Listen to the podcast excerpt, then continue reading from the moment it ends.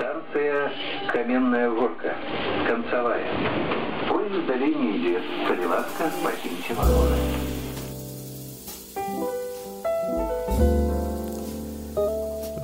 День, дзень добры паважаны сёння у нас 21 траўня 2023 года подкаст гэта называется чалавек з каменнагоркі мяне зовут б'ёрнскі ўсім усім прывітанне так шмат часу мінула з апошняй нашай сустрэчы.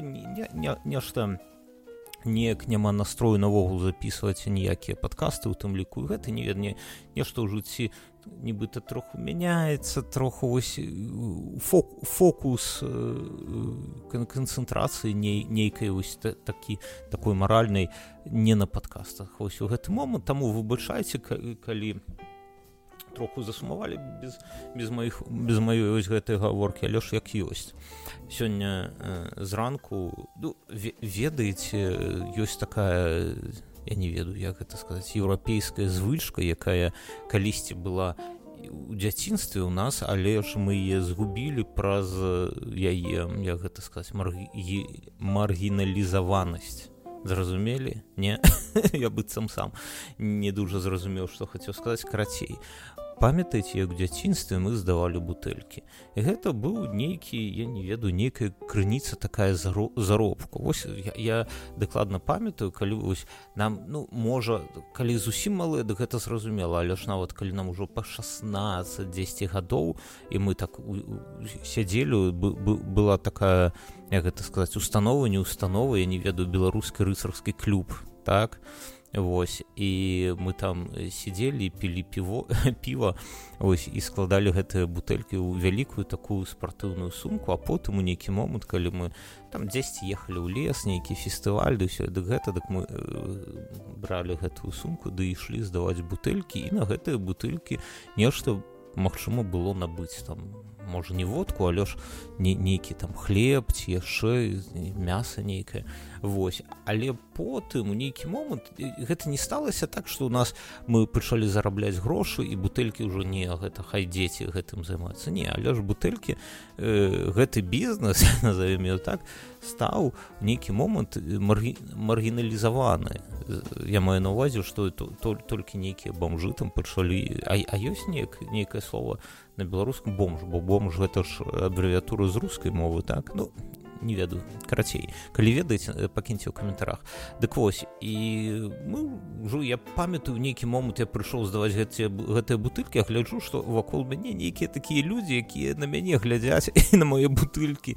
Нібыта нібыта не, не вельмі добра карацей глядзяць. Вось і з того часу дзе я кажу не, не здаваліся яны гэтыя бутылькі. І вось гэтая звычка Вось ну, мы, мы у нас яе ўжо няма з, з таго часу але ж вось тут тут у літве менавіта я наколькі я ведаю гэта в шмат якіх еўрапейскіх не, не магу казаць што ва ўсіх але ў шмат якіх еўрапейскіх э, краінах людзі здаюць бутылькі гэта норма і гэта не нейкая такая маргінальная але ж тут шмат тых самых бомжоў тут зна, значна болей большым я бачыў у менску напрыклад так вось тут сярод дня ты можаш ісці каля я не ведаю каля мусаркі глядзець як э, такія вось э, з таким лёгкім алкагольным загарам мужчыны а ці, ці то з цяжкім алкагольным загарам мужчыны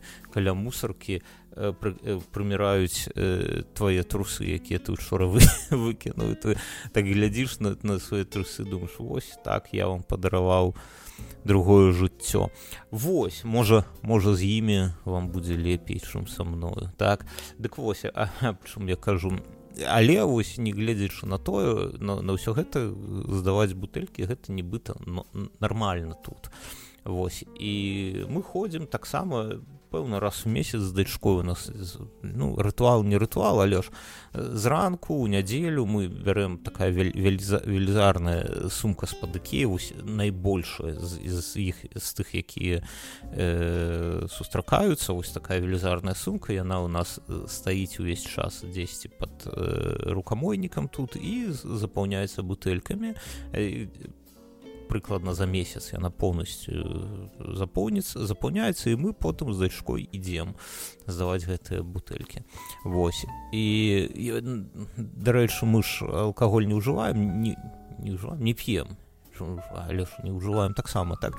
Алкаголь мы не ўжываем але ж я напрыклад люблю безалкагольнае піва у гэтым сэнсе тут у льце вельмі вялікі выбор ёсць чаго выбраць так ёсць нейкая калі будзеце не гэта сама не праходзьце мімо персікавага піва яно тут адно і яно вось вельмі вельмі смачна але ж і звычайна безалкагольнае піва таксама не кепскай каштуе каля аднаго еўра на акцыі можна ўзяць за пол еўра за, за банку і пол-літры так і гэта увечары калі ведаеце там нейкае там не, нешта там якая не бужаніна як я хамон во ўзяць хамона за два еўры вось такую упаковку взять бутылечку піва да паглядзець нейкі серыяльчык жонкай калі ўжо дзіцё спіць. Дык гэта вось вельмі такое прывабнае марнаванне часу як я кажу.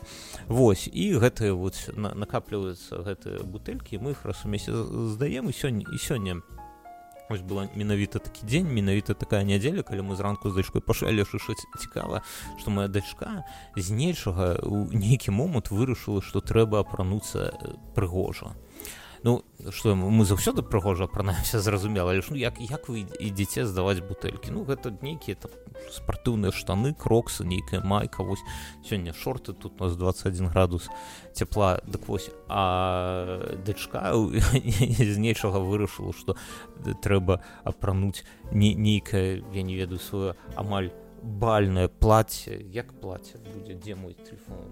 Есть такое слово платье помнишь няма камізелька нейкая не платье. Платье. Сукенка так сукенка. Одежа альбо сукня. Вы калі-небудзь ужывалі слово сукня у сэнсе сукенка якая у твою жонкі добрая сукня. І не кажу у маёй не горш.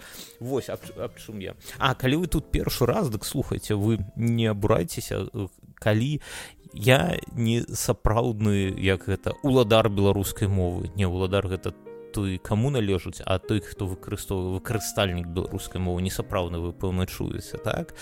Але ж мне здаецца што лепей дрэнна размаўляць по-беларуску чым добра па-расейску. Вось неяк так. І мне сёння я думаў пра гэта і мне здаецца што будзе будзе неўзабаве будзе нейкі момант калі усе мы яшчэ самі адно аднаму скажам што вось а чаму мы не пачалі размаўляць на беларускай мове там 10 альбо 20 гадоў там вось мне гэта дрэнна але ж вось э, цалкам уся драматургія ось гэтай гісторыі якая вось мы разгортваецца ў нас на вачах вось цяпер менавіта ў гэты момант ось вайна і ўсё. Гэта мне мне здаецца што ўся драматургія вядзе да того пункту у якім мне гэта дрэнна казаць але ж ну што як ёсць у гэтым у гэтым пункце у апынецца беларусі вось у той момант.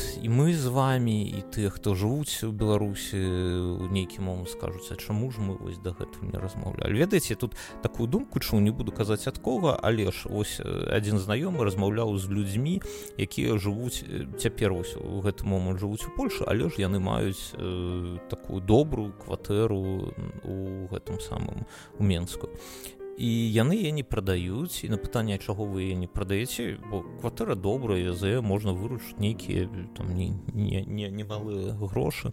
А яны кажуць што ведаеш у сялякім выпад ну я так кажу не, не так як яны казалі агульны сэнс што ў нейкі момант калі э, можа стацца так ніхто гэтага не хоча але ж можа стацца так што напрыклад увесь апошні тыдзень ён быў э, усіх мне здаецца усіх з вас была былі думкі а А што будзе, калі ён насамрэч памрэ? Так ось, ось у што будзе і я, я лічу што вялікая верагод ды кожны з вас пэўна можа, гэта не асмельваецца саму менавіта сам саму сабе прызнацца ў гэтым але ж мне здаецца што ёсць немаленькая верагоднасць што беларусь апынецца под рассіі наколькі доўга наколькі шмат часу гэта ўсё зацягнецца ніхто не ведае гэтае становішча але ж вось у нейкі момант можа так можа так апынуцца можа так пайсці гісторыя і вось гэта люди кажу что а навошта прадаваць ну вось гэта вось факт так? Ну гэта можа здарыцца что гэта будзе фактам так? І верагоднасць такая немалая. Можа і не больш паловы але ж ёсць такая верагодна так вось. І э, гэта кажу так а ў гэты момант у гэты момант у менску будзе шмат маскалёў так ім можна будзе прадаць за добрыя грошы кватэру А калі нешта пойдзе по другой веткі сцэнарыю так і прыйдзе там добрая Беларусь усё вось гэта дэмакраты дык і ў гэтым выпадку будзе шмат людзей у менскую ўсё будзе квітнець дзе хацець і таксама можна прадаць гэтую кварты кватэру за вялікія грошы альбо самім вярнуцца. Дык у, у, у гэта самую то чакайце галцы мае. а працягнем. Я тут выбачайце яшчэ раз я записываю падказды гатую галубцы. Калі вы ведаеце шмат падкасцераў ды альбо нейкіх дзеячоў з Ютубу яны э, там не ведаю здымаюць студыю одна камера другая камера там пудраць свае насы нейку прыгожваюцца насы ды лысіны так?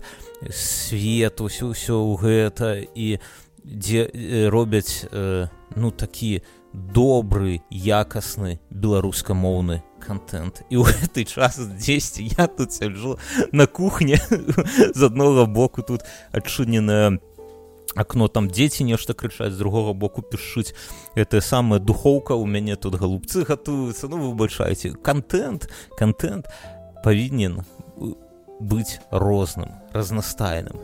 Ёсць добры контент на Ютубе са ўсім з гэтым альбо ў падкастах дзе там людзі гатуюцца нейкі сцэнар пішуць і гэтак далей. А ёсць вось такі раздалбайскі як у мяне. І выбор выбор за вами паважаны выбор за вами але ж калі ж гэта спадабалася ось менавіта мой контент дык калі ласка пакіньце дзе-небудзь спасылку на яго. Дзесьці там кому кому-нибудь распавядзіце сваім сябрам што ёсць вось такі вось троху ебануты беларускамоўны падказ бо людзі розныя і падкасты розныя і контент розны і гэта добра добра што мы ўсе так дык вось аб чым я кажу? Дык і вось гэтыя людзі нібыта кажуць што гэта э, вось у гэты момант цяпер мы знаходзімся 21 траўня так вось у гэты момант не мае сэнсу нешта прадаваць бо у сялякім выпадку калі будзе горш дык усё роўна можна прадаць за больш грошы зразумела што маскалям зразумела. Але ж ну вось калі адкінуць эмоцыі дык ну, трэ, трэба ж нешта рабіць будзе так і гэта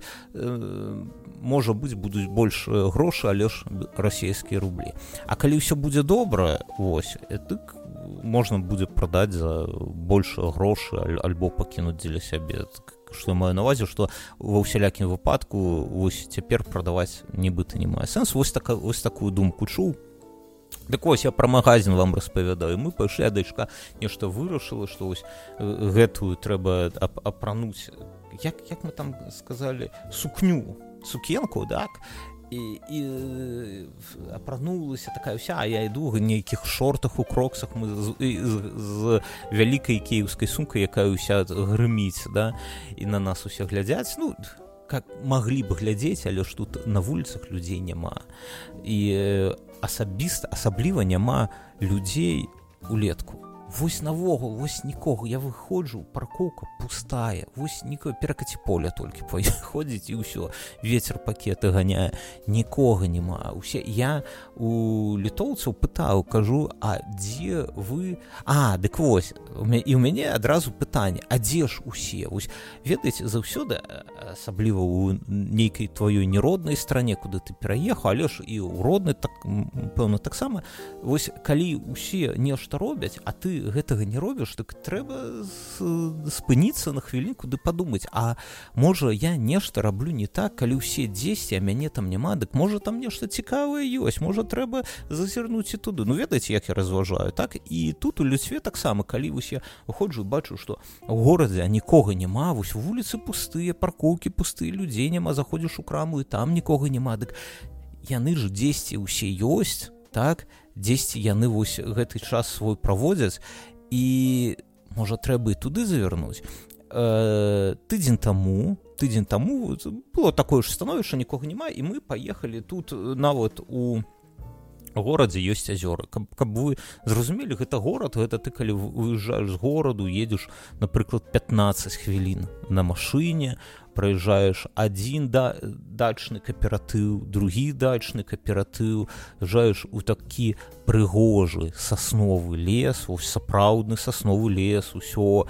І там озера одно другое трэцяе там пляж там пірс там туалеты там мангалы там лаўкі там ўсё ў гэта вось у, у лесе ось разумееце так? і вось і, і гэта ўсё яшчэ тэрыторыя вільні дык вось мы год на год таму даведаліся што ёсць такія азёры. Але ж тут цікава ёсць такія вось такія азёры да якіх можна даехаць на грамадскім транспарце туды мы не есть бо там вельмі шмат людзей там неяк. А вось такія азёры куды то толькі на свой асабісты аўто можна неяк дабрацца вось мы ездзім туды. Дык вось мы тыдзень таму праязджаем і ведаеце вось такі настрой каб э, нікога не бачыць вось правесці неяк час у цішыні ось у гэта ўсё. І насамрэч была такая думка что можа вось там вось менавіта напрыклад на гэтым возеры мы побачым усіх там я не веду наших соседзяў тых э, жыхароў вільнюса якіх мы не бачым тут вось у горадзе ну такая такая была думка. Прыязджаем мы туды там ціха але ж ну, лю, людзей хапае что казаць людзей хапае лишь мангалы свабодныя ёсць і ось мы э, падыходзім да аднаго мангалу з аднаго боку людзі маладыя майго ўзросту сям'і дзве сям'і з другога боку дзве сям'і мы падыходзім і я э, адразу заўважаю што гэта беларусы. Бо іх гаворка толькі пра іпам толькі пра варгеймінг не нейкія праекты то ўсё а яны на нас глядзяць нібыта мы літоўцы так? Вось. І мы падыходзім я моя дачка нешта там бегае я я э, клічу кажу хадзі сюды і так такая ведаць паузу яны адразу на мяне глядзяць. Ну то бок свае прыехалі дык добра дык атрымліваецца што вось нават калі прыехалі на озера дык і тут беларусы і тут беларусы і тут беларусы. Нібыта на мінскі моры але ж я шмат гадоў пэўны ось так не праводзіў час на мінскі моры але ж ось нешта такое. Дык потым мы пайшлі да вады гэта было так у лесе ведаеце там ангалы стаць а потым пашы да вады вода холодная шалю ж паўшы там ногі ру руки памыць. І нават на беразе сядзяць людзі нешта там узгадваюць і нешта чую гаворку якія добрыя у, у менску былі там што штосьці было добрае ў менску. Я такі сам сабе вось і тут тут яны мяне ну насамрэч жа это добра дзеля мяне гэта добра. Я не тое што імкнуся жыць у нейкім такім бурбалцы так у, у беларускай але ж э, заўсёды неяк больш э, ну, не ведаю больш у ну не добра а упэўнена больш упэўнена адчуваеш калі вакол цябе таксама твае суайчыннікі твае беларусы такія ж был, кажу твае белару не мае беларусы таксама беларусы у тым сэнсе што гэта ж пытанне выбару так? Ось год таму мы зрабілі з жонкай больш за год больш за год пэўна ў лютым 21 -го года так мы зрабілі выбор Э, мне прыемна самому сабе казаць што гэта быў якасны выбор. Я не не, не пэўнены гэтым на стосотку але ж сам сабе кажу што гэта мы зрабілі якасны выбор пераехаць у літву і але ж былі нейкія сумненні вось тое мы зрабілі не тое бо мы разваж... як мы прымалі гэта рашэнне? Я раз, размаўляў з жонкай яна са мной вось мы у дзвюх яго прынялі. І калі пераязджалі ды пераехалі увесь час былі пытання можа мы дзесьці памыляемся можа не трэба было а можа так і трэба так кажучы про Беларусь. Ну вось можа дзесьці мы памыліліся. Але ж вось цяпер калі мы тут ужо ў ліцве і я чую пагаворцы што э, людзі калі былі з намі ось гэта вось меншукі на возеры яны некалькі месяцаў толькі з'ехалі з мінску сюды дык я я сам сябе адчуваю больш упэўнена што яны а яны выглядаюць як моих дзеці такія ж як моя дачка яны таксама айцішнікі гэта ўсё я разумею что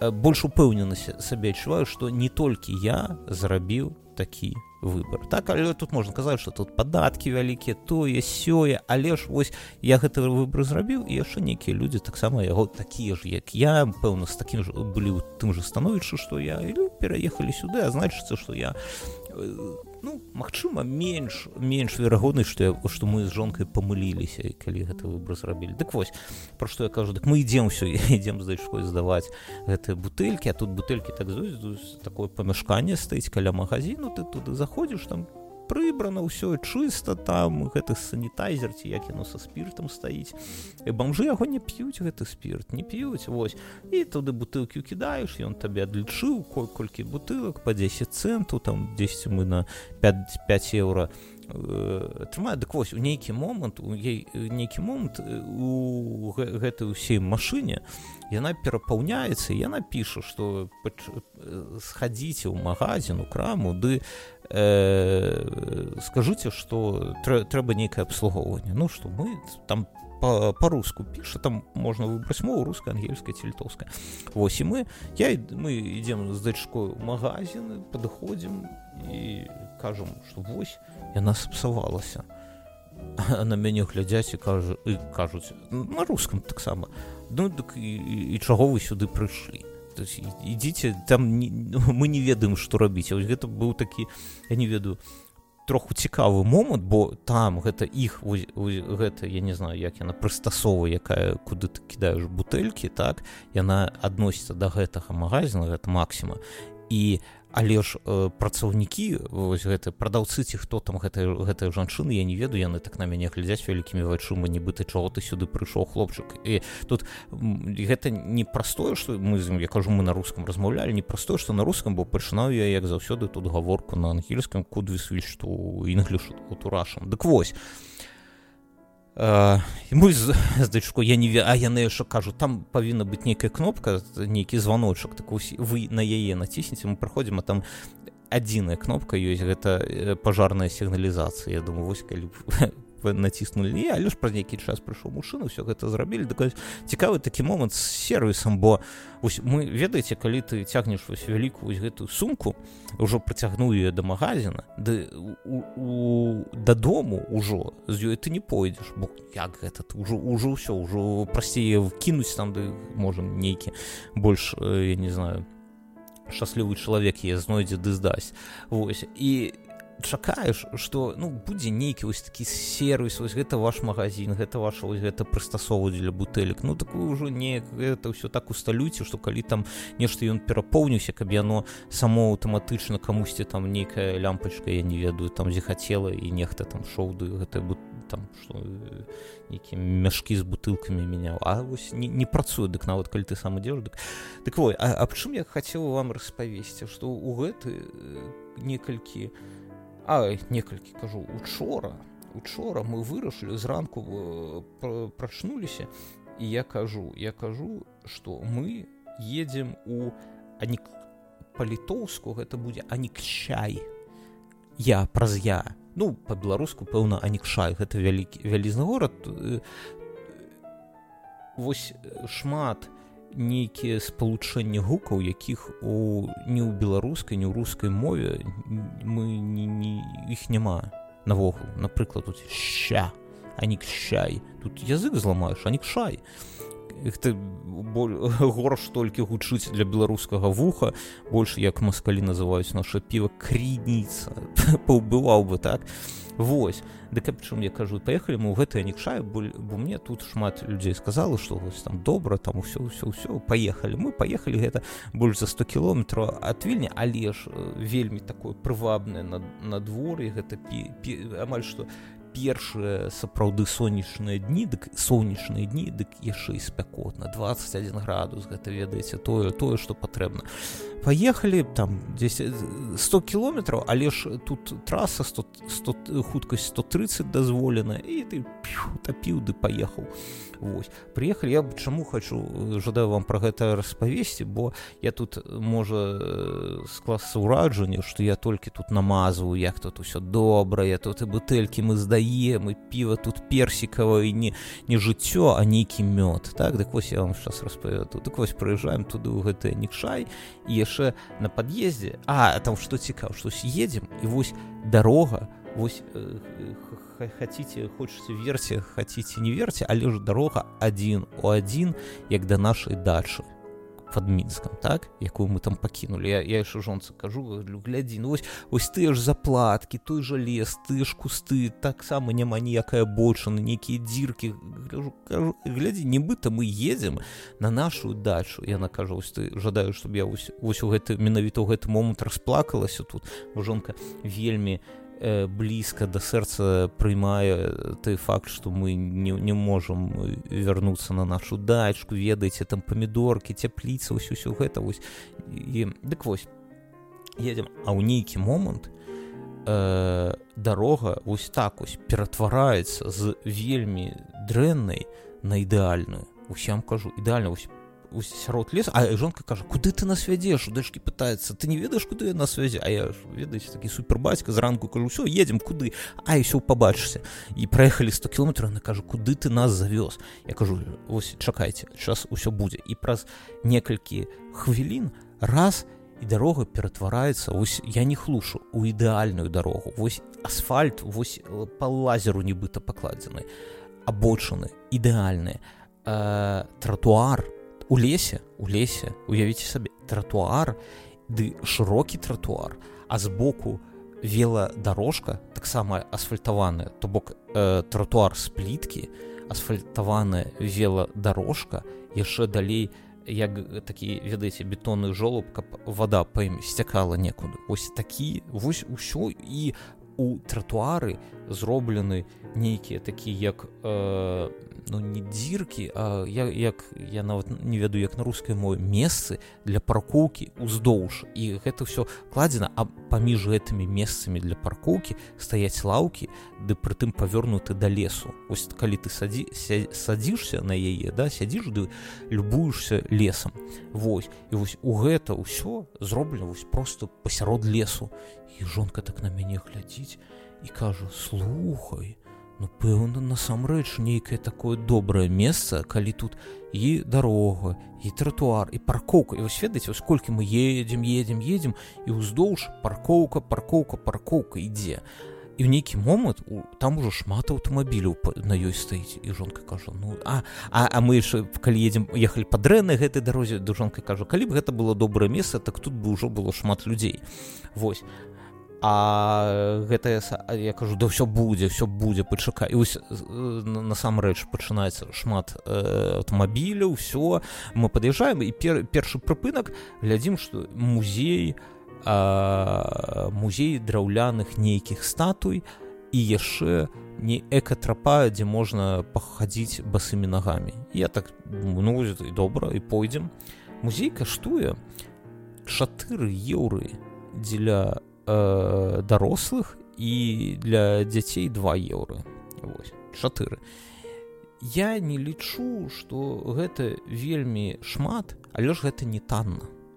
Что сабе ўяўляе музей? Насамрэч гэта э, трапінка такая па лесе і злева ды справа праз э, нейкі час вы бачыце статуі якія насамрэч вельмі добра зроблены з дрэва калі вы подпісаны на мой нстаграм дык можете побачыць там калі не подпісаны ён бёрнскі подкрэсліванне бай неяк так пэўна называется ай пакінуў посыл спасылку. Дык вось.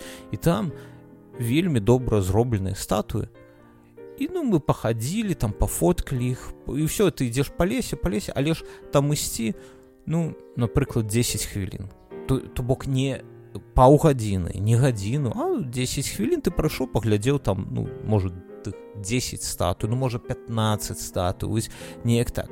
І лес і ўсё. То то бок там не лавак няма ні нічога такога не кемпінга вось просто статую статуі цікавыя ж вось мы дачцы чатыры гады першая стату я маю навазе што наколькі гэта было цікава ей. Першая статуя там велізарная нейкі склізеньці як будзе улітка ну давайте называть склізень такі склізень потым груд там нейкі аўстралапітэк нейкая кракадыл яны выглядаюць цікава але ж ну гэта звычайная вось статуя ну здзівіць драўлянай статуі пэўна ну калі ты дзесьці на трасю кабак заедзеш і там выпіш водкі з бігусам так у польшу і потым падымаеш галаву а там драўляны нейкі зубр на цябе пазірае са сцены дык вось ты здзівішся А калі ты ў лесе уже одну другую трэцю паглядзеў да гэта ўжо не так не так і здзіўляю вось і мы прайшлі гэта я так так сабе ў галаве блин ну вось 4 ты ты 4 ды 4 еўра ды 2 але ж нічога толкам не паглядзелі ну 10 там 15 хвілін ну добра але ж думаю будзеш яшчэ нейкая нейкі шлях дзе можна басымі нагамі прайсці вось ну, вось ведаеце у жыцці кожнага мужчыны давайте так казаць у нейкі момант кожны мужчына у нейкі момант свайго жыцця адчувае што вось Вось бывае вас такое, што ўсё сядзіце ў офісе і ўсё ўжо абрыдла праекты гэты абрылі заказчыкі кліенты ўсё няма чаго глядзець. Ёсць толькі адно жаданне распрануцца і басымі нагамі прайсці па траве ёсць такое? Вось гэта на наша нейкія вясковыя карані ў нас. Не, не ведаюсь у мяне бывае такое. Вось менавіта вось басымі нагамі прайсці каб там усе клюшчы нейкія какашки кароў іх каб трава калі яна толькі-толькі скошана вось ты бяжуш по полю ведаеце як у фільмах яны бягуць адно да аднаго. Янка Ганна яны бягуць адно да аднаго так абдымацца ў поле ды любіцца. А вы паспрабуйце так прабегчы па пулю калі столь толькі-толькі там скасілі камбайн прашу гэта ўсё ўпівае адбіваецца вам у пятку що там ты ўжо няганна будзе крычаць а сука! Курва! Дык вось абчым я? І вось я іду праз гэты музей ну як музей праз лес да пазіраю на гэтай статы драўляна і думаю ну, ось цяпер ось ужо чакаю як можна будзе прайсці басымі нагамі падыходзім а там яшчэ зроблена так такі як не ведаю лаўка і вода подведзена і салфеткі каб памыць э, ногі пасля гэтага. Я думаю вось добра зрабілі ўсё падыходзім толькі ўжо ісці а там бачым кошт яшчэ 4 еўры і для дзіця два. Каб дзіця пахадзіла басымі нагамі трэба заплаціць 2 еўра. І паглядзелі мы на гэты шах і шлях ну можа нават меншым гэты музей быў пад адчынным паветрам. Ну там я не ведаю ну таксама яшчэ 5 хвілін. І нешта я так паглядзеў што аддаваць я яшчэ 10 еўра толькі за тое каб 5 хвілін пахадзіць басымі нагамі 10 так дак лепей. Ось у гэты момант прям цяпер абутак з дымуды пахаджу басымі нагамі. Але ж мы побачылі там батут які ніколь ніколькі не каштаваў і пайшлі туды ўжо на батут з дзецьмі бо што маю навазе што ну цікава что калі я жыў у беларусі я ў нейкім падкасці сваім казаў калі жыў беларусі то ў нейкі момант я вось адчу і калі вы цяпер жывеце ў беларусі а большасць з вас менавіта з беларусі слухай то вось вы мне скажуце ці не нейкую лухту тут скажуце насамрэч так і ёсць что э, кожны чых у беларусі тады каштаваў 20 рублёў Вось кожы вось ты ідзеш там я не ведаю там сфотаграфавацца кудысьці на візу 20 рублёў нешта там сантэхнік сантэхнік да цябе прыйшоў нешта там пакруціў батары 20 рублёў гэта без замены без нічога там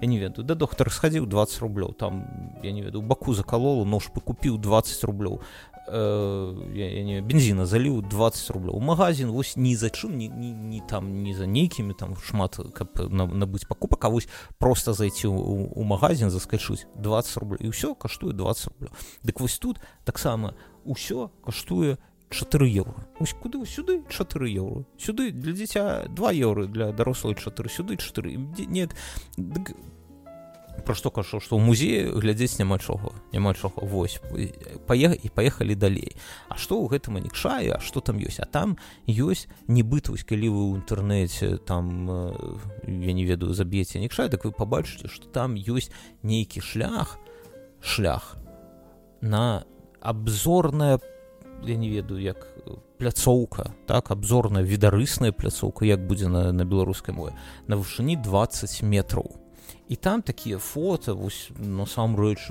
прывабна выглядаюць. І я кажу вось будзе там такая пляцо едзем прыязджаем туды паркоўка. А што цікава што 10 метраў за я не ведаю ну 200 300 да са, са, там дзе ўсё пачынаецца паркоўка скончваецца.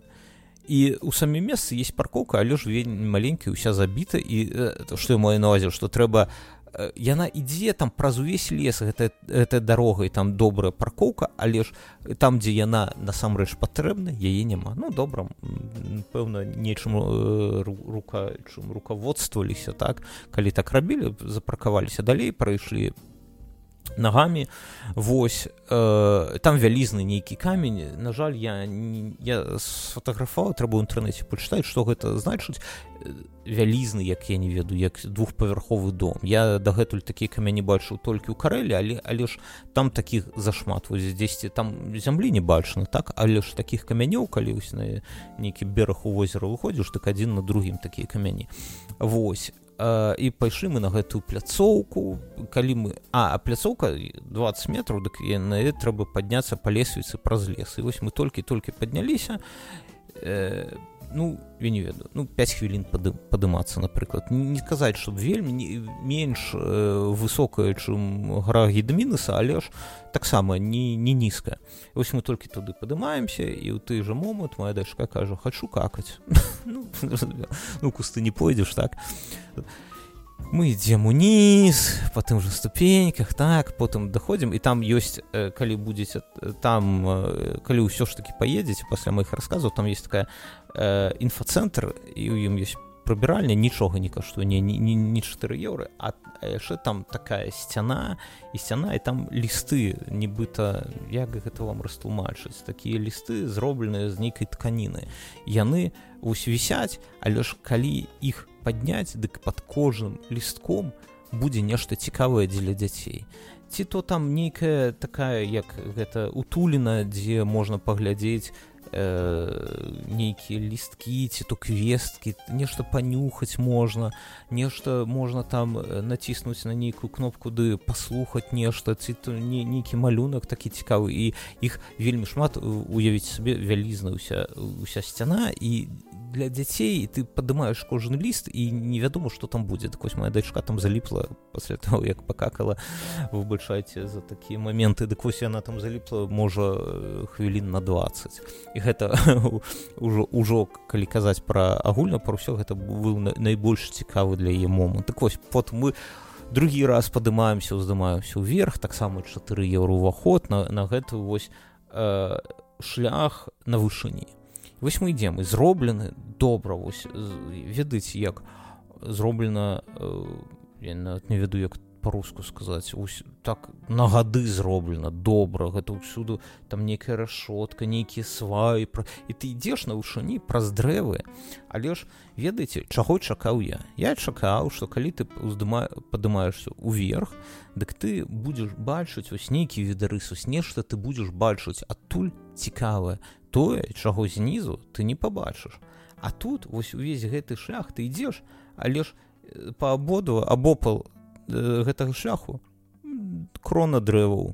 Ну дык я ведаеце я уяўляю сабе як выглядаюць дрэвы зверху. Ну я маю на вас не зверху а на вышыні. Яны выглядаюць так так жа ж як яны выглядаюць і знізу. Нічога там цікавага няма калі глядзець на дрэву дзесьці ў сярэдзіне. а але ж у нейкі мо і шлях гэты ён не дужа вялікі там написано у інтэрнэце калі пачытаць 300 метраў але ж 300 метраў гэта 300 метраў яны ідзе по крузе так по кругу і насамрэч вельмі невялікі ты прыходзіш і толькі у канцы э, адчыняецца відарыстам рака э, нейкія халмы некае што вось калі вы былі дзесьці там у ракаве ці у навязанцы дзесьці вось там і калі вось там забрацца на, на нейкі холм і паглядзець аль, альбо калі у вас ёсць квадракоптер дык вось квадракоптера падняцца і зазірнуць ёсць вось вы менавіта тое самае убачыце то бок нічога там нейкага такога вось я памятаю як я быў у арменії там вось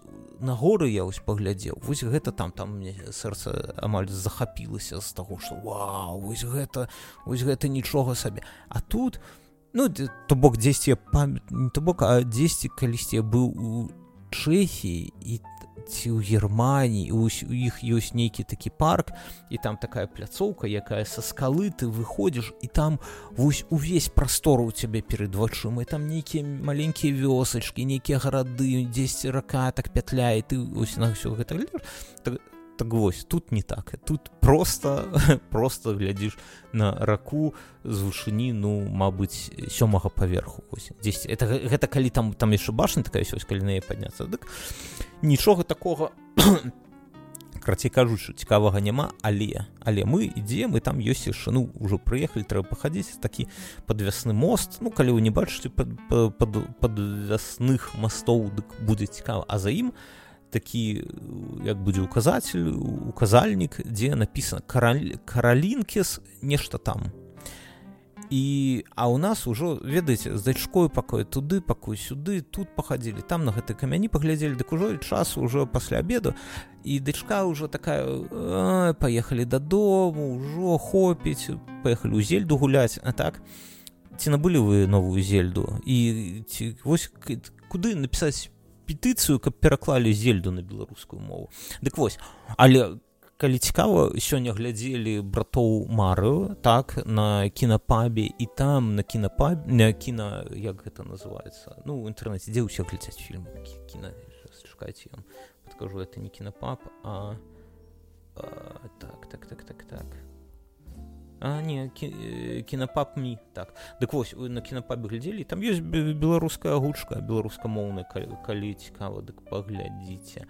Вось дык э, і мы і глядзім і вось нейкі такі указальнік і там кралінкіс нешта там. А дачка ўжо ўжо такая ведаеце паехалі дадому дадому. А я жонка кажу глядзі тут на указальніку 700 метров по пойдзем паглядзім я кажу что там? А яна кажа вось глядзі калі ось, калі тут верыць інтэрнэту дык там нейкі нейкая найвялізнейшая найвялізная самая вялікая крыніца ну крыніца маю навазе крыніца з вадой так? Э, раднік кажучы у ліцве. Яна вялізная вялізная і з яе там увесь час ідзе вада і я кажу ну так гэта можа быць нечым цікавым пайшлі. І у лес ідзе ідэальная асфальтаваная дарога шлях. Вось ідэальна і мы па ім ідзем ідзе але ж людзей амаль што няма. Ну все роўна ідзем гуля але ж мы так ужо цалкам прытаміліся ды ўсё роўна. Ідзем я не ведаю там 5 хвілін ідзем 10 хвілін ідзем потым шлях гэты ідзе вось так э, дужа ў гару дужа. Мы ідзем ідзем ідзем у гару і вось, уявіце лес асфальтаваная дарога ідзе ў гару а побач зроблены такія масіўныя э, масіўныя лесвіца бетонная так? А яшчэ побач зроблены такі як вадасток такая бетонная таксама канава каб вада сцікала пасярод лесу. І мы ідзем і доўга ідзем і уздымаемся ўверх і такое адчуванне што вось мы цяпер убачым нешта такое вось дзеля чаго вось гэты шлях будавалі. Бо цяжка уявіць сабе навошта будаваць лесвіцу калі ёсць э, асфальтаваная дарога там машины не ездзяць. І мне ды шырокая шырокая дарога і там можна і машины пусціць у двух напрамках але шро ну ж там не ездзяць. І лесвіца і мне я яшчэ ну, думаю сабе і думаю Таму што гэта падгарудак можа сюды я так сабе думаю што можа сюды людзі ходзяць і ўзімку ўвосень і кагось не паслізнуцца так заробленых ступенькі ну добра ідзем ідзем уже стаміліся ну вось у гару паднялись а потым з гары такі вельмі круты спуск уніз праз кусты праз лес ужо такі ведаеце там таксама лесвіца але ж такая як у гарах і дзесьці там унізе нешта ёсць і ідзем уніз а я сабе ў галаве пракручваў у адваротным напрамку што калі будзем ісці дамоў дык гэта трэба будзе па гэтай лесніцы яшчэ падня узняцца ўверх так? Дзесьці сілы ўзяць. Дык спускаемся ўніз і ну стаміліся добра стаміліся. І што мы бачым? Пасярод кустоў найзвычайнейшае балота. Яно такое балота что там нельга нават падысці да вады. Вось такое балота ўсё цінай вады не бачу. Я яшчэ думаю што можа гэта ведаеце калі вы былі ў карловых варах дзе там таксама гэтыя нейкія э, крыніцы б'юць і можна гэтай вады папіць калі будзе у карловых варах. Дарэчы шмат я не пейце бо потым можна абдрыстацца по дарозе дамоў бо яна неяк на не, не на ўсялякі вантробнікі яна добра спрыяе гэтая вода дык вось. Можа кагосьці ўратаваў. Дык вось бо там у карлах варах ведаеце любяць маладыя хлопцы з дзяўчынамі туды ехаць каб канфузу не было дык вось і тут я таксама думаў што вось тут ну такая дарога такі шлях такія лесвіцы зроблены што напрыканцы павінна быць нешта Вау такое гэты мост такі праз раку. А ў канцы звычайна вось у мяне дальше і там ёсць ну, у нас каля дальше два пажарных вадаёмы там яшчэ бабры жывуць і ў, ў гэтым вайберускім чаце гэта най, най, найбольш э, бу, як больш за ўсё абмяркоўваюць што рабіць з гэтымі бабрамі дык вось. Можа дамы могуць паесці дальше нашу не ведаю. Дык вось. Дык там э, ось менавіта у мяне ну, дальше гэтыя пажарныя так вадаёмы выглядаюць цікавей бо у іх абопал іх растуць бярозы там можна падысці нейкія такія гэта зроблены драўляны гэта тут нічога не маюсь просто кусты і нейкае балота і ўсё. І мы на гэта глядзе і, стаіць так стаіць нейкая таблічка такая з металу зроблена што вось гэта вот каралінкі ж гэта гэта я не ведаю. Гэта ну матам мы тут не ругаемся але ж такі пад'ебос пад'ебос так пад'ебос дзіўна гучыць і мы ідзем ну да, да машыны і глядзім мы ўжо спускаемся спачатку падняліся так потым спускаемся з гэтай гары па гэтых ступеньках глядзім як людзі ідуць уверх я думаю что мы жартуем что на мосту вось там спачатку моста потом уже ўся гэта дарога дык что трэба там напісаць дзесьці что людзі не хадзіце за мостом больш цікавага вы там нічога не ўбачыце не ведаю можа вы нешта про гэта ведаеце чаго не ведаю я але ж ну не, не выглядае неяк а жонка смяемся жонка кажа ну затое добра 4 еўры не заплацілі чамусьці тут за гэта за тое што паглядзець на балота грошы не бяруць ось гэта дзіўна было але вось калі вы вот у вырашыць ехаць у анікшай ці анікчай дык вы ну ось просто правесці там адзін дзень там суботу альбо нядзелю дык гэта калі сонечна гэта добра так гэта цікава гэта ўсё. Але ж ось казаць чтоб гэта нешта такое что вы там усё усім будете про гэта раска вы будете про гэта распавядаць вас як я вам распавядаю так? Але ж мы тут шчыра кажам калі б я быў чалавек не шчыры я вам казаў ете туды ете асабіста каралінкі ж гэты самы вось паглядзіце. Але ж мы тут вами шчыра размаўляем таму таму як ёсць так і кажу.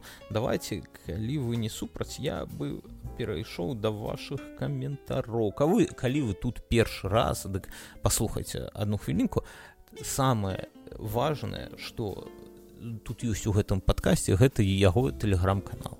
У усялякім выпадку подпішыцеся на яго там усе каментары калі вы не ось, чуеце я нешта кажу слухайце я нешта кажу і вы у вас ёсць такі настрой паспрачацца са мной ці нешта удакладніць нешта навогул напісаць добрае альбо не вельмі добрае дык адзінае месца дзе варта гэта рабіць гэта тэлеграм-канал. Вось ён там больш за 100 чалавек нас гэта толькі пачатак.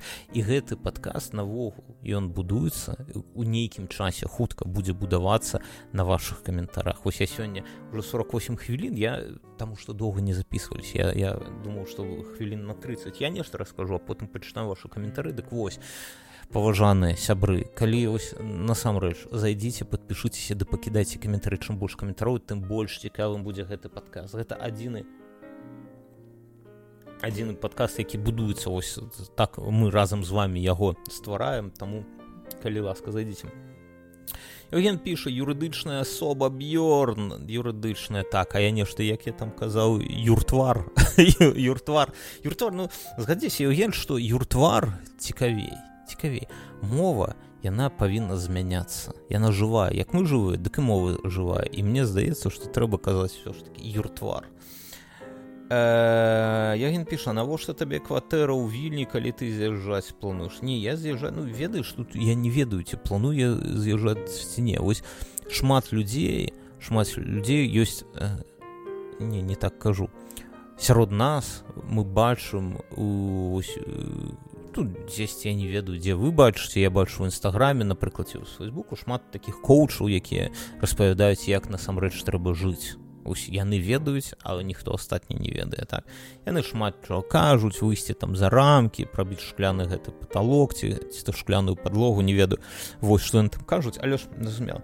І шмат людзей якія шмат чаго кажуць шмат што шмат так масла масла але ж шмат людзей якія шмат чаго кажуць але ж самі не выконваюць таго чаго кажуць. А я э, ну неяк намагаюся быць наадварот больш э, жыць. Ну я не даю советаў так парад як жыць трэба але ж але ж гэта прасочваецца праз падкаст. Ну калі шчыра казаць. Дык вось я ўсё ж таки намагаюся жыць па-першае так як э, я лічу трэба жыць. А потым з гэтага выносіць ужо нейкія парады. То бок спачатку э, выконвай сам а потым ну як у самалёце написано што спачатку маску на сябе а потым на дзіця так? Так вось і тут што спачатку трэба жыць неяк а потым ужо даваць нейкія парады астатнім калі ў цябе запытаюцца дык вось чаму кватэра? Таму што я лічу ось шмат людзей кажуць што трэба жыць ось у гэты менавіта ў гэты момант. Так ось цяпер ёсць такое ўжо новае слово паразіт у моманце. Так моманце другое як там яшчэ кажуць яны не памятаю неістотна дык вось а я лічу што вось я згодны з тым што трэба жыць у моманце менавіта вось цяпер. Гэта нейкая будыйская такая тема нібыта мы сядзім з вами на беразе мора і пазіраем на на хвалі і вось адна хваля а за ёй будзе іншая і якая б хваля вялізна не была яна пройдзе і будзе іншая хваля. А мы як пазіральнікі так мы трэба назіральнікі мы павінны сядзець на беразе так. І жыццё яно таксама яно мяняецца. Сёння горш заўтра лепш ці можа наадварот ці можа сёння горш а заўтра будзе яшчэ боль горш да прывітанне вам там у Беларусь. Пра што я кажу? Дык вось але але ў всякім выпадку будзе лепш будзе інакш не бывае і трэба жыць ось цяпер не заўтра не учора не не учорашнімі думкамі не думкамі двадцатого года не не думкамі 25 -го года так? Трэба жыць ось менавіта цяпер. Гэта я так лічу. І цяпер трэба неяк будаваць вось э, тое дзе ты хочаш жыць но ну, не веду сваю рэальнасць так? і э, заходзячы з таго што маеш цяпер і таму я лічу што набыць кватэру ў вільні вось менавіта каб жыць цяпер а гэта добра што будзе праз 5 гадоў ніхто не ведае. Можа тут будзе навогул не, не, не будзе ніякай мяжы я буду з вільні ездзіць у родны менск да вас там папіць безалкагольнага піва буду вам вазіць. А можа тут будзе такі забор што я не веду ні, навогул ніхто не праедзе. Мы не ведаем гэтага. І заходзіць з таго што мы не ведаем ну, неяк дзіўна згадзісь але ж э, заходзіць з таго што ты дакладна веда даклада я ведаю што мне тут не кепска вельмі не кепска і калі вось год прайшоў і калі вось так будзе працягвацца далей дык гэта добра гэта добра канешне заўсёды жадаеш каб было лепш это зразумела. Але ж мар у одну руку а як там сры есть такое слово сры? Сры гэта тры па-ангельску так?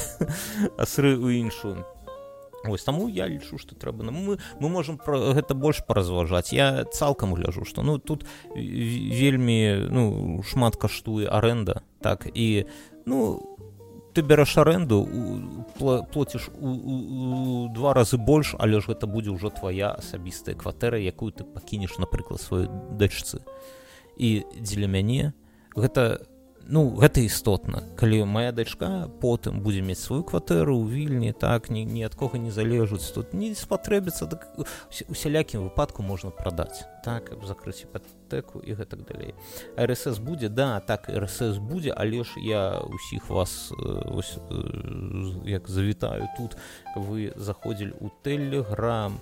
Александр піша б'ёрн чакаем цябе ў польшы і клінікі як нардын і людзі гасціныя зноў жа курва бобры усялякія. Александра калі вось была праца дык з'ехаў бы заўтра. Не ну я жартую але ж няма працы ды я не шукаю алёша няма я я казаў тут спачатку што вось пераехаць у вільню гэта якасны выбар не пэўна так. Але ж на насамрэч гэта ось як цяпер кажуць у цвітары мне гэты мне вельмі падабаецца алегу далі офер. Вось гэта пра мяне. Я тут не не жадаю апранаць белае паліто нешта там казаць. Тут можа дзесьці якасны выбор але ж насамрэч вось ёсць офер. Калі будзе офер з вроцлава ці аднекуль яшчэ поеду поеду і там яшчэ гэтую ну тут няма кватэры калі тут будзе кватэра дык я прадам а там набуду. Гэта ўсё і буду таксама жыць у моманце але ж вось цяпер я, я мне Польша вельмі спадабаецца шчыра кажучы вельмі спадабаецца бо больш мне здае падаецца што больш блізкая ментальна так і я гэта моя асаблівасць я люблю вялікія дзяржавы не не ў сэнсе не, не трэба тут про Росію казаць не. Вось калі вось я быў у рым і вялікія гарада вось быў у рыме і мне там там ну неяк лагодна зразуме, разумееце так. Быў вось у варшаве таксама вось нейкі і мінск. Мінск насамрэч таксама вялікі горад у мінску таксама вельмі лагодна. Александр піша пра ўменне касіць гэта ў кожнага беларуса ў крыві. Памятаеш у саўспарку калі картман даў баз гітару хлопчыку з цёмнай кожай і казаў ты цемнакожую будзеш граць на бас гітары ну не ведаю не ведаю але ж э, касіць я вось калі я помню калі я быў яшчэ ў дзяцінстве дык ад мяне дзед э, ну не хаваю я гэта казаў што не чапай касу вось і я, і мне і, мне падаецца што гэта складана я касіў касіў калі мне было апошні раз я быў у вёсы калі яшчэ мои там старыя былі жывы это мне было 16 гадоў і я нешта касіў але ж гэта выглядала выглядала жудасна як мне падаецца жудасна. Я, я не ўпэўнены што ўсё. У крыві вось пэўна э, адрозніць добрыя дранікі ад дрэнных. Вось гэта ў крыві беларусы можа яшчэ нешта ў крыві можна тут шмат чаго пажартаваць. А вось пытанне да вас як вы лічыце што ў крыві ў беларуса ось што як, які навык я не ведаю які што, што ёсць такое што э, што ёсць у кожнага беларуса гэта, гэта цікавая думка трэба яе неяк там павярцець у галаве. Антон піша пёсель дзя, дзякую за наводку на кава не, кава я нагадаю гэта такая праграма под мак праз якую можна зрабіць кап. Я адразу кажу каб што? Каб напрыклад вы націскаеце на маке контрол 1 і у вас ангельская мова контрол 2 э, руская мова контрол 3 беларуская мова. І гэта не нягледзячы на тое якая мова была дагэтуль. То бок гэта вы з кавы з гэтай вы нібыта будуеце новую звычку калі перад тым як набіраць ўсё роўна які тэкст вы ж ведаеце на якой мовы вы яго будете набіраць так? Напрыклад на рускай. Дык вы калі на рускай дык вас ужо будзе звычка націскаць контрол 2 а потым набіраць тэкст так вы нібыта губляеце тут два гэтых націсканні але ж вы упэўнены на 100сотку што вы набіраеце на рускай мове. Гэта трэба да гэтага звыкнуцца з гэтым але ж потым не ведаю для мяне вось гэта адкрыццё гэтага месяца. Кава. І нічога не каштуе дарэчы праграма наконт наркоза для дзіцяці ды аперацыі ці, ці ты падлічыў якую суму яна табе стане. Я нават здзіўлены што ты пра гэта не ўзгадаў. Я са сваім малым на момант аперацыі яму было штосьці каля 5 альбо 6 гадоў ужо двойчы праходзім праз гэта. Добра што страхавая большую частку сумы э, пакрыла. Дакладна не памятаю але штосьці было каля 16 літва канешне не ЗША але медаваць на наколькі ведаю я нешта каля по у 10 разоў танней нешта каля полтора э, ксара. Нешта нешта але ж я не упэўнены. Ну, будем глядзець зразумела что 16 толькі грошай няма але ж э, ну не ведаю не ведаю. Дакладна веды тут ведаеш не ведаю цяжка казаць як яно тут э, насамрэч. Навогул пра гэта цяжка казаць. Все гэта вот пытанні здароўя не наконт верагоднасці быць затрымана таксама пішу то наконт верагоднасці быць затрыманым і нежаданне наведваць высокія градкі памятаеш як ты разважаў што мы перабольшваем і нічога благога няма ў тым каб расці другі завітаць да сябра мюна зараз усё выглядае інакш у тваіх вачах згадзіся згаджаюся да так і ёсць. Антон насамрэч так і ёсць. І гэтая вось дзіўная метамарфоза якая адбываецца з маімі поглядамі на становішча ў беларусі за ёй і мне цікава назіраць неяк унутры да. А вам напэўна збоку назіраць яшчэ больш цікавей. Калі калі вы тут першы раз сябры у мяне ёсць яшчэ рускамоўны падкаст адзін у цемры адзін в темноце але ж э, да яго так так просто не далучыцца. Там у нас такая зачыненая тусоўка калі не, не пішыце ў каментарях я дам вам спасылку. Вось там там усё складана і ўсё на рускам дык вось э, на што і вось там я яго шмат год ужо вяду і там таксама э, праз яго бачна як маё стаўленне да э, становішча ў беларусі мяняецца. І гэта пэўна вам за гэтым цікава сашыць мне таксама за я нічога дрэннага ў гэтым не бачу. Я лічу што у э, гэта нармалёва калі твои погляды змяняюцца жадаю заўсёды оставацца правым значыць мей павагу змяняцца у кожны момант. Восьось э, таму ну так стаўленне тады я пра, пра той гаворка што вось калі ты там дык дзеліць, вось, я не ведаю ці гэта акно вертона гэта ці ці што але вось та, такая э, памеры гэтай нормы яны іншыя чым калі ты знаходзішся тут. Гэта так цікава я тут нават не буду спрачацца яно яно менавіта так і ёсць. Срг піша дзякуй за такі контент мне нечакана душэўна ён зайшоў. Вельмі радуйся калі бачу ну выпуск срг. Ну дзякуй дзякуй табе дзякуй вось менавіта дзеля гэтага а ведаеш як мне прыемна і, і чытаць гэтыя каментары ды цалкам у запісаць ось гэты падказ я сейчас запишу тут троху под монтажу і выложу сеціва і наколькі мне цікава ось гэта ты выкладаеш не цікава прыемна выкладаеш і чакаю што людзі яго слухаюць не нейкія каментары пакідаюць. Гэта гэта што нібыта ёсць нейкі сэнс у жыцці. Ось нешта зрабіў і нібыта сёння дзень ужо не так як, як, як сказаць не, нешта я расхваляваўся давайте далей Виктор видел кстати белку в Вильнюсе относительно недавно от Вер... Веркяйского парка. Блин ну, тяжело конечно с топонимами тяжело.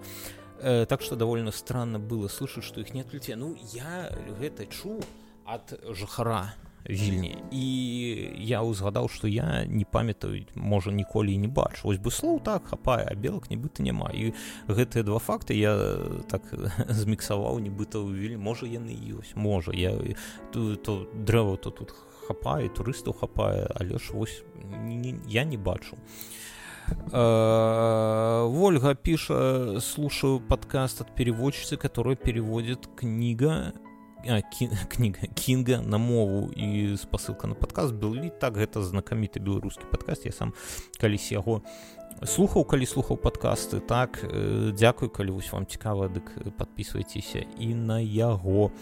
Вось. Э, кінг дарэчы ўжо ёсць у рускай мове я бачу у торрентах але ж я сам сабе зрок даў што буду чакаць менавіта на калі ён будзе на беларускай мове. Вось ведаеце што яшчэ все жалею так што ў мяне няма таленту чытаць кнігі то бок рабіць аўдыокнігі вось было б вельмі цікава зрабіць аўдыокнігу кінга. Але ж я не некалькі гадоў таму намагаўся гэта ну не кінга нейкую там іншую кнігу намагаўся зрабіць як аўдыокнігу сваю запісаць і не гэта ось, ось цалкам не маё вось не ведаю чаму. Вось э, пэўна няма нейкая талента Дзіма піша э, так так так э, так они и не всего доброго говорят а просто всего часто виса да так кажуць віса але ж вось я як я казаў яны кажуць вкусно смачна я забыл. Вось часцей што маю навазе што часцей я чую як яны кажуцца вось смачна нібыта смачна есці Вось можа на гэтым і скончым як вы лічыце. Больш за гадзіну мы запісалі больш за гадзіну запісалі. Такі выйшаў некепскі выпуск.